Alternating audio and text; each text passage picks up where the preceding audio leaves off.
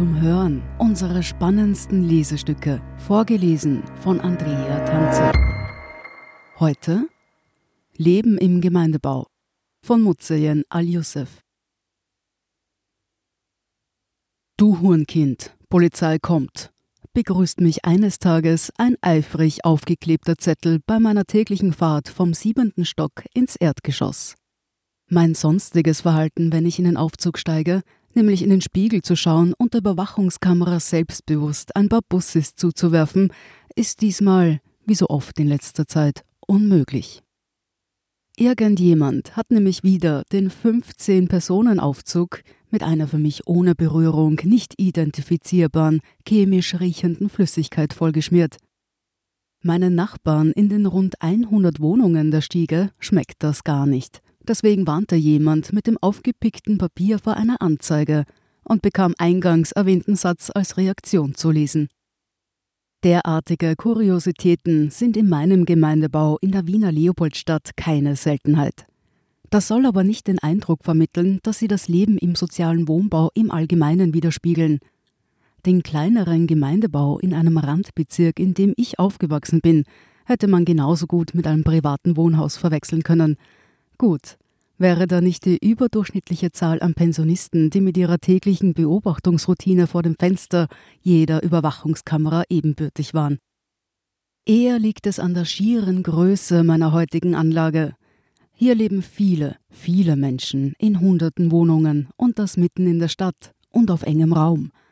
Das schafft eine gewisse Anonymität, die sich in den Erlebnissen widerspiegelt, die es so wohl nicht geben würde, wenn ihr Auslöser leicht zu identifizieren wäre.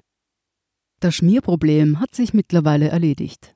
Allerdings roch es im Aufzug zuletzt immer wieder ziemlich penetrant nach Marihuana – Während ich die Sinnhaftigkeit des Rauchens in so einem kleinen, geschlossenen Raum lediglich nicht ganz nachvollziehen kann, ich erinnere an die Überwachungskamera, sorgt das bei meinen Nachbarn hingegen für ziemliche Frustrationen.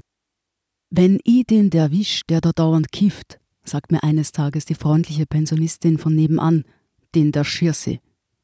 Eine andere, meist ebenso freundliche, etwas betagtere Dame besteht darauf, dass ich mit ihr in den Aufzug steige, denn dieses Corona geht ihr schon ziemlich auf die Nerven, so wie diese Regierung. Und der Lockdown. Und dieser Impfwahnsinn. Und, und. Auch draußen erwartet mich stets ein Abenteuer. Beim Weg hinaus ist von der Abkürzung durch die Wiesen der Anlage dringend abzuraten, außer man möchte ein Souvenir in Form eines Kothaufens am Schuh mitnehmen. Doch auch auf dem Asphaltweg sollte lieber nichts auf den Boden fallen, wenn man kein Fan von vertrocknetem Taubenkot ist. Wer außerdem außerhalb des Zeitraums von wenigen Tagen kurz vor und nach einem Räumungstermin durch Wiener Wohnen vorbeischaut, darf sich den nirgendwo sonst in Wien derart beeindruckenden Anblick zig verwaister Einkaufswagen zu Gemüte führen. Ein Augenschwenk auf die verschmierten Wände offenbart eine aus ästhetischer Perspektive etwas fragwürdige Graffiti-Schrift mit den Worten Don't make stupid boys make you sad. Oh, süß, denke ich. Da dürfte eines der Kids in der Anlage seinen Liebeskummer schöpferisch verarbeitet haben. Ich gehe weiter. Auf der gegenüberliegenden Fassade liest sich dann A ring of cocaine will protect you. Hm, die Schrift ist dieselbe. Sie hören Leben im Gemeindebau. Nach dieser Werbeunterbrechung geht es gleich weiter. Guten Tag, mein Name ist Oskar Bronner. Wenn man in stürmischen Zeiten ein wenig ins Wanken gerät, den eigenen Weg aus den Augen und die Orientierung verliert, dann ist es sehr hilfreich, wenn man etwas hat, woran man sich anhalten kann. Der Standard, der Haltung gewidmet. Jetzt gratis testen auf Abo der Standard Wir sind zurück mit Leben im Gemeindebau.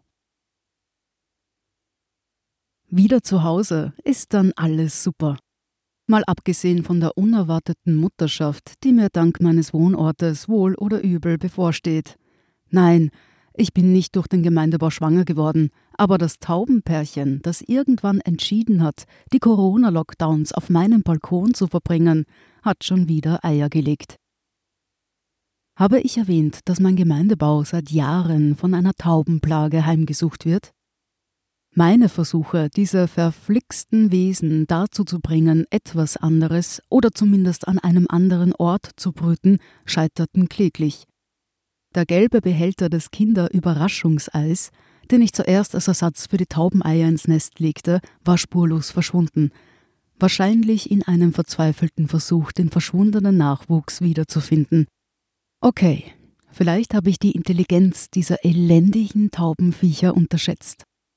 Versuch Nummer zwei war daher ein weißer Tischtennisball, der allerdings auch bald nicht mehr aufzufinden war. Tage später tauchte er plötzlich vor meiner Balkontür wieder auf. Diesmal vollgekackt, versteht sich, so wie eigentlich alles andere auch. Vielleicht eine Botschaft. Beim dritten Anlauf versuche ich es also nochmals mit Plastikeiern sonst werde ich wohl oder übel Mama. Aber gut. Von Taubenbabys, Indoorkiffern und ganz, ganz, ganz viel Tierkot abgesehen. Meine Miete ist ein Spott. Und gerade als Jungwienerin, die noch nicht wusste, ob sie in Bälde einen festen und ordentlich bezahlten Job finden wird, offenbarte sich der Gemeindebau für mich als sehr realistisches Eintrittsticket für eine Wohnung in der inneren Stadt. Die Anonymität, die so eine große Siedlung naturgemäß mit sich bringt, ist außerdem nicht nur schlecht. Vor Kontakt mit unfreundlichen Nachbarn braucht man sich etwa nicht zu fürchten, denn selbst wenn man diesen einmal begegnet, wird man das, sofern man nicht am selben Stockwerk wohnt, sowieso nicht bald wieder tun. Das heißt nicht umgekehrt, dass Nachbarschaftshilfe ein Fremdwort ist. Das erfuhr ich schon an jenem Tag, an dem ich frisch eingezogen war und ein freundlicher Herr den beiden Lieferanten, die sich gerade mit meiner neuen Couch abmühten, anbot, sie bei ihrer Schlepperei in meine Wohnung zu unterstützen. Oder aber als die Corona-Krise ihren Anfang nahm und zahlreiche Nachbarn auf einem Spickzettel im Erdgeschoss ihre Telefonnummern teilten, für den Fall, dass jemand Hilfe bei seinen Einkäufen brauchen könnte. Zwar ist es in meiner heutigen Anlage öfter mal ein bisschen lauter, aber nirgends sonst in der Stadt kann man mit Freunden selbst die heißesten Sommerabende bis spät in die Nacht auf dem Balkon verbringen, ohne dass einem auch nur der geringste Hauch einer Beschwerde entgegenschlägt. Zum Einschlafen muss man halt manchmal den Nachbarsfernseher auf der anderen Seite der Wand übertönen, aber so bildet man sich zumindest auch musikalisch weiter. Es lebe der soziale Wohnbau.